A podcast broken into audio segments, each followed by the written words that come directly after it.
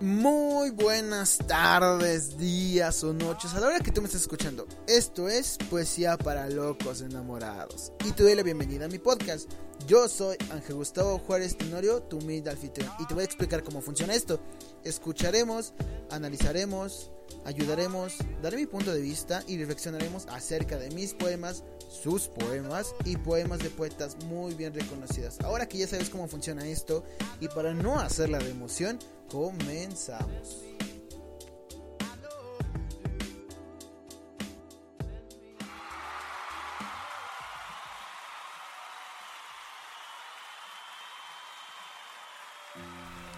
Hoy en el episodio número 2 de este podcast, muy, estoy muy emocionado por llevar ya dos episodios.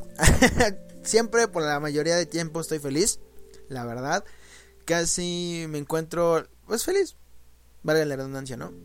Pero bueno, ya dejando eso de lado, hoy vamos a hablar de uno de mis poetas favoritos que se llama Pablo Neruda.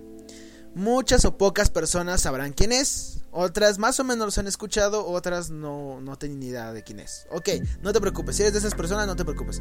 Te voy a explicar rápidamente quién es él. Un poco de... Un poco, nada más un fragmento de su, de su bibliografía. Pablo Neruda nació en Chile en 1904 y murió ahí mismo en 1973. Ganó un premio Nobel de Literatura en 1971, dos años antes de su muerte, y fue una de las máximas figuras de la lírica hispanoamericana del siglo XX. En su juventud escribió un libro que de hecho fue el libro más leído de la historia de la poesía, llamado 20 poemas de amor y una canción de desesperada. Tuvo más de 2 millones de copias vendidas después de su muerte. Esto fue un poco de su, de su vida. Realmente fue demasiado. Eh, bueno, realmente sí vivió mucho. Su bibliografía es más larga aún. Pero no estoy aquí para contarte toda su vida. Podría hacerlo. Pero creo que el tiempo es limitado. Así que no te preocupes. Voy a leer uno de sus, de sus tantos poemas porque tiene muchos. La verdad me costó un poco de trabajo elegir cuál, pero ya tengo el cual, ya tengo cuál. Se llama Aquí te amo. Este, a mí me gustó mucho en lo personal, espero que a ustedes también les guste mucho y lo disfruten más que nada.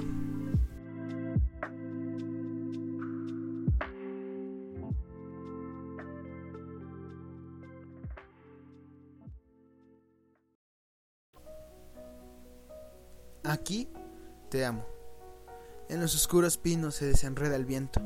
Fosforece la luna sobre las aguas errantes. Andan días iguales persiguiéndose.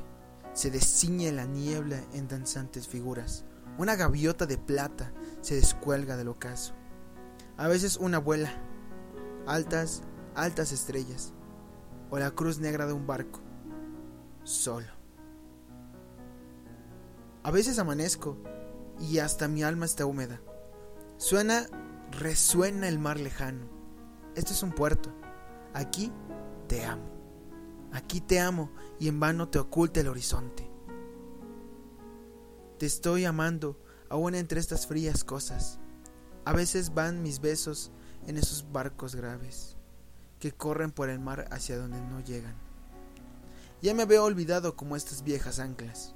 Son más tristes los muelles cuando atraca la tarde se fatiga mi vida inútilmente hambrienta. Amo lo que no tengo. ¿Estás tú tan distante? Mi hastio forcejea con los lentos crepúsculos, pero la noche llega y comienza a cantarme. La luna hace girar su rodaje de sueño. Me miran con tus ojos las estrellas más grandes, y como yo te amo, los pinos en el viento quieren cantar tu nombre con sus hojas de alambre.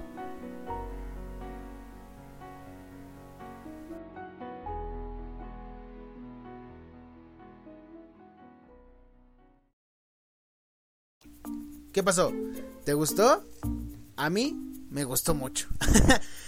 este es uno de los poemas, de tantos poemas de Pablo Neruda como lo había mencionado antes, pero este tiene algo de diferente. Es muy Muy, muy hermoso, la verdad. Es muy hermoso el poema. Tanto la lírica como la, el sentimiento que le mete. Así lo dejo. Bueno, ahora procederemos a meter todo el proceso del poema, de lo que conlleva el poema. Va, ya lo escucharon, ahora vamos a analizarlo. Creo que no hace falta nada recalcar. Eh, creo, que está perfectamente equilibrado. Está. Las palabras combinan, van de acuerdo a lo que va explicando. Y entonces creo que no tiene un error. No lo tiene. Pero sí habría que destacar que este poema va un poquito más enfocado en un amor, digamos, tanto imposible como lejano. O olvidado. Cualquiera de los dos. Digo, porque si tú lo piensas, eh, puede estar enfocado de una manera en conquistar a alguien. Pero, dejando eso de lado un poquito, creo que también tiene una profundidad bastante considerada. No es mucha como la que yo le metí en el episodio número uno, no. Creo que es un poquito menos. Y creo que eso lo intensifica y lo hace ver más hermoso. Creo que, creo que ahí también fue mi error en el episodio número uno meterle mucha profundidad. Ok.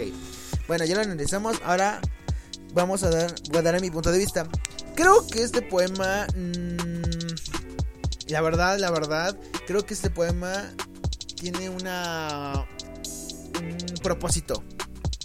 Y es que el amor es una de las experiencias más bonitas que puede sentir el ser humano. La verdad, nadie me lo va a negar porque inunda de emociones fuertes el día a día y los sentimientos de la persona. Así de simple. Ahora, el amor así funciona. Siempre actúa en nuestro día a día, pero cuando se va, queda en la memoria de un alma rota. Queda nuestra alma que cuando el amor se va, se nos va, queda, duele, y es un dolor más... Te, sientes que te entierran una estaca en el corazón porque se siente feo. Y precisamente porque viene del alma de ese dolor. Y esta alma pide una y otra vez besar de nuevo sus labios. O por lo menos verlos, aunque sea una última vez. Porque hay que aceptarlo. A veces hay amores que no podemos superar. Hay amores que nos cuesta trabajo seguir queriendo, seguir amando. Pero no hay por qué temer. Considero yo que volver a amar es una nueva experiencia. Totalmente. Entonces no le temas a volver a amar. Porque es maravilloso. Maravilloso. Y viniendo a eso, vamos a ir al último paso que es reflexionar acerca de este poema. El amor tiene sus facetas. A veces tristes, a veces desagradables, a veces muy tristes, a veces muy alegres y otras románticas. Es impredecible, la verdad. Mm, pero como lo había dicho en el, anterior, en el anterior episodio, es una responsabilidad. Y creo que parte de ello es amar profundamente a esa persona. Profundamente, con sus errores, amar a sus errores. Y a veces, como todo en la vida, nada es para siempre a veces nada es para siempre, porque todos tenemos un límite, los noviazgos son temporales, el único amor eterno, por así decirlo, que existe es el matrimonio. Y yo creo que cuando llegue ese día, tú estarás listo o lista para poder amar a alguien por siempre. Pero primero tienes que aprender a equivocarte. Primero tienes que aprender a sobrellevar las cosas malas a través de la, experiencia que ya tienes. Así que no le temas a amar, no le temas a tener un novio o novia, no le temas. Tú ve, experimenta y aprende de tus errores para cuando llegue el gran momento de casarte y poder amar a otra persona, lo hagas con el corazón y aprendas y apliques todo lo que has sobrellevado en tus experiencias pasadas. Así que creo que ese sería mi gran, digamos, por así así, mi gran moraleja. Y te juro, no es malo amar, no muchos piensan, no, es que el amor es dolor. Obviamente todo conlleva un dolor. Somos seres humanos, sentimos dolor. Físico, emocional, sentimos dolor. Pero eso no quita del hecho que, que aunque no tengas novia y no quieras amar, porque temes a, a que te duela, te va no necesariamente el amor te duele. También te puede doler el no tener triunfo en tu vida, de no hacer las cosas que tú quieres. A veces se nos va un familiar, también eso te duele. Entonces, la vida la vida te va a poner a prueba. Y no puedes huir de tus problemas. No puedes ir, no puedes huir y retrasarte de esos problemas. Porque van a llegar. No puedes escapar de ellos. No puedes. Llegan. Y siempre van a llegar.